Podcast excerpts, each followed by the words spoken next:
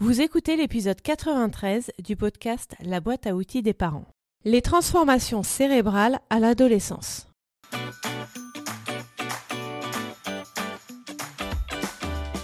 Bonjour, je m'appelle Juliette Cerceau et je suis ravie de vous accueillir sur la boîte à outils des parents. Je suis coach parental et coach de vie certifié. La boîte à outils des parents, c'est le podcast dédié aux parents d'enfants de la naissance à l'adolescence. Chaque mardi, je vous donne des outils concrets, applicables facilement et immédiatement pour vivre une parentalité plus épanouie. L'adolescence est une période complexe, c'est peu dire. Selon les situations, elle peut être une étape difficile à franchir pour l'adolescent lui-même et ses parents. L'adolescence n'est pas qu'un mauvais cap à passer. L'adolescence est une vraie transformation de notre enfant en adulte. Une transformation qui est longue, éprouvante et fatigante. L'aspect physique de l'enfant va se transformer son corps va produire de nouvelles hormones. Mais c'est surtout son cerveau qui va opérer la plus grande transformation. C'est cette transformation cérébrale qui est responsable du comportement irritant des ados. Je vous transmets ce que j'ai appris dans le livre Le cerveau de votre enfant du docteur Daniel Siegel dont je vous avais parlé déjà dans l'épisode 88 consacré aux risques que prennent les adolescents et adolescentes et qui mettent en danger leur vie. Aujourd'hui, je vais vous parler de deux mécanismes cérébraux à l'œuvre qui remodèlent la structure du cerveau. Le premier est l'élagage neuronal. Depuis la conception de l'enfant jusqu'à l'adolescence, le cerveau produit énormément de neurones. Ils se multiplient et se connectent entre eux. Bien sûr, l'environnement dans lequel grandit l'enfant va favoriser ou non cette production de neurones et la stimulation du cerveau. Ces activités aussi, le cerveau crée beaucoup plus de neurones en dessinant qu'en regardant la télé par exemple. À l'adolescence, le cerveau fait un tri, inconscient évidemment. Les neurones et les connexions neuronales qui ne sont pas sollicitées disparaissent pour laisser la place à ceux et celles qui servent le plus. C'est comme si avant l'adolescence, on avait un champ des possibilités énorme et qu'à partir de l'adolescence, ce champ est restreint à ce qu'on fait déjà. En conséquence, si nous voulons exceller dans un domaine, il faut absolument le pratiquer avant l'adolescence. Je pense par exemple à des prouesses sportives ou artistiques. Le cerveau est en constante évolution, il n'est pas figé à un certain âge, donc il sera toujours possible de créer de nouveaux neurones ou de nouvelles connexions, à tout âge d'apprendre de nouvelles choses, mais ce sera moins fluide. C'est aussi l'élagage qui peut provoquer des troubles psychiques et psychiatriques dont sont victimes de nombreux adolescents et adolescentes qui en viennent à tenter, et parfois malheureusement réussir, de se suicider. Le second mécanisme est la fabrication de myéline. C'est une substance qui se crée et qui enveloppe les fibres prolongeant certains neurones. Cette gaine permet d'augmenter la vitesse de propagation de l'influx nerveux, ce qui accélère et optimise la transmission de l'information. L'adolescent fait des connexions plus rapidement.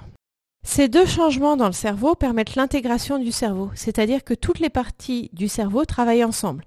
Les cerveaux droit et gauche, dont je parle dans l'épisode 52, et les cerveaux haut et bas, le lobe frontal et le système limbique et reptilien, dont je parle dans l'épisode 53.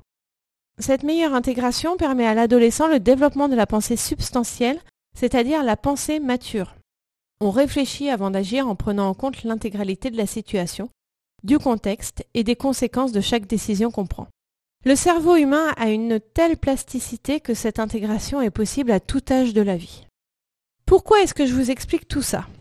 Pour que vous compreniez ce qui se passe dans la tête de votre ado.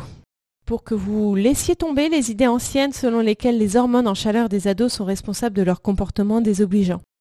Pour que vous compreniez que ce n'est pas de la mauvaise volonté de leur part pour que vous voyiez l'adolescence comme une période de vie à part entière, tout comme l'était l'enfance, dans laquelle il va falloir continuer à vous impliquer sans fermer la porte à votre ado insupportable. Une période faite de découverte pour votre ado, mais aussi pour vous, une période pendant laquelle la nouveauté est à l'honneur. Pour que vous considériez l'adolescence de vos enfants comme étant une super période plutôt que comme un mauvais moment à passer. Peut-être aussi que c'est la dernière période de vie commune avec vos enfants, car après ils partiront peut-être faire leurs études, faire des voyages, habiter chez eux. Et je voudrais vraiment que ces dernières années passées avec vos enfants soient pleines de bonheur.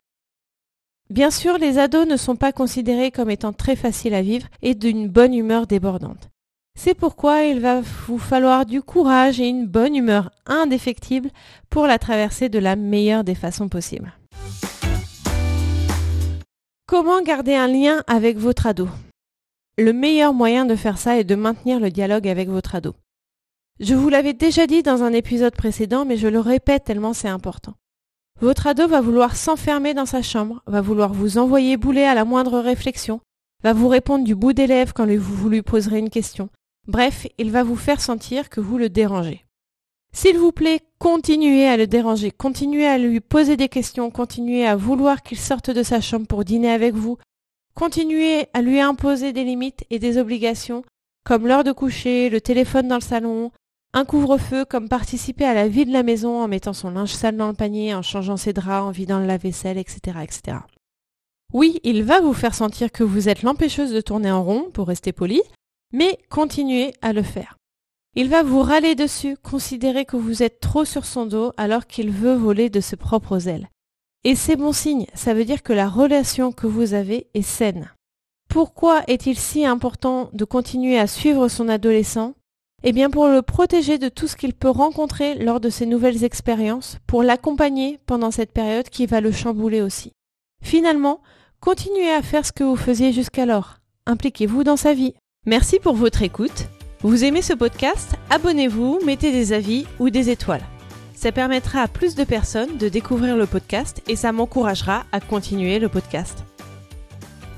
Dans les notes de cet épisode, vous trouverez les liens vers mes réseaux sociaux et mon site internet, les liens pour télécharger les guides gratuits et faire le quiz pour savoir quels parents vous êtes et quels épisodes de podcast vous correspondent le plus, le lien vers mon challenge de 10 jours pour une meilleure gestion des écrans en famille, et le lien pour en savoir plus sur l'accompagnement individualisé que je vous propose. À mardi prochain!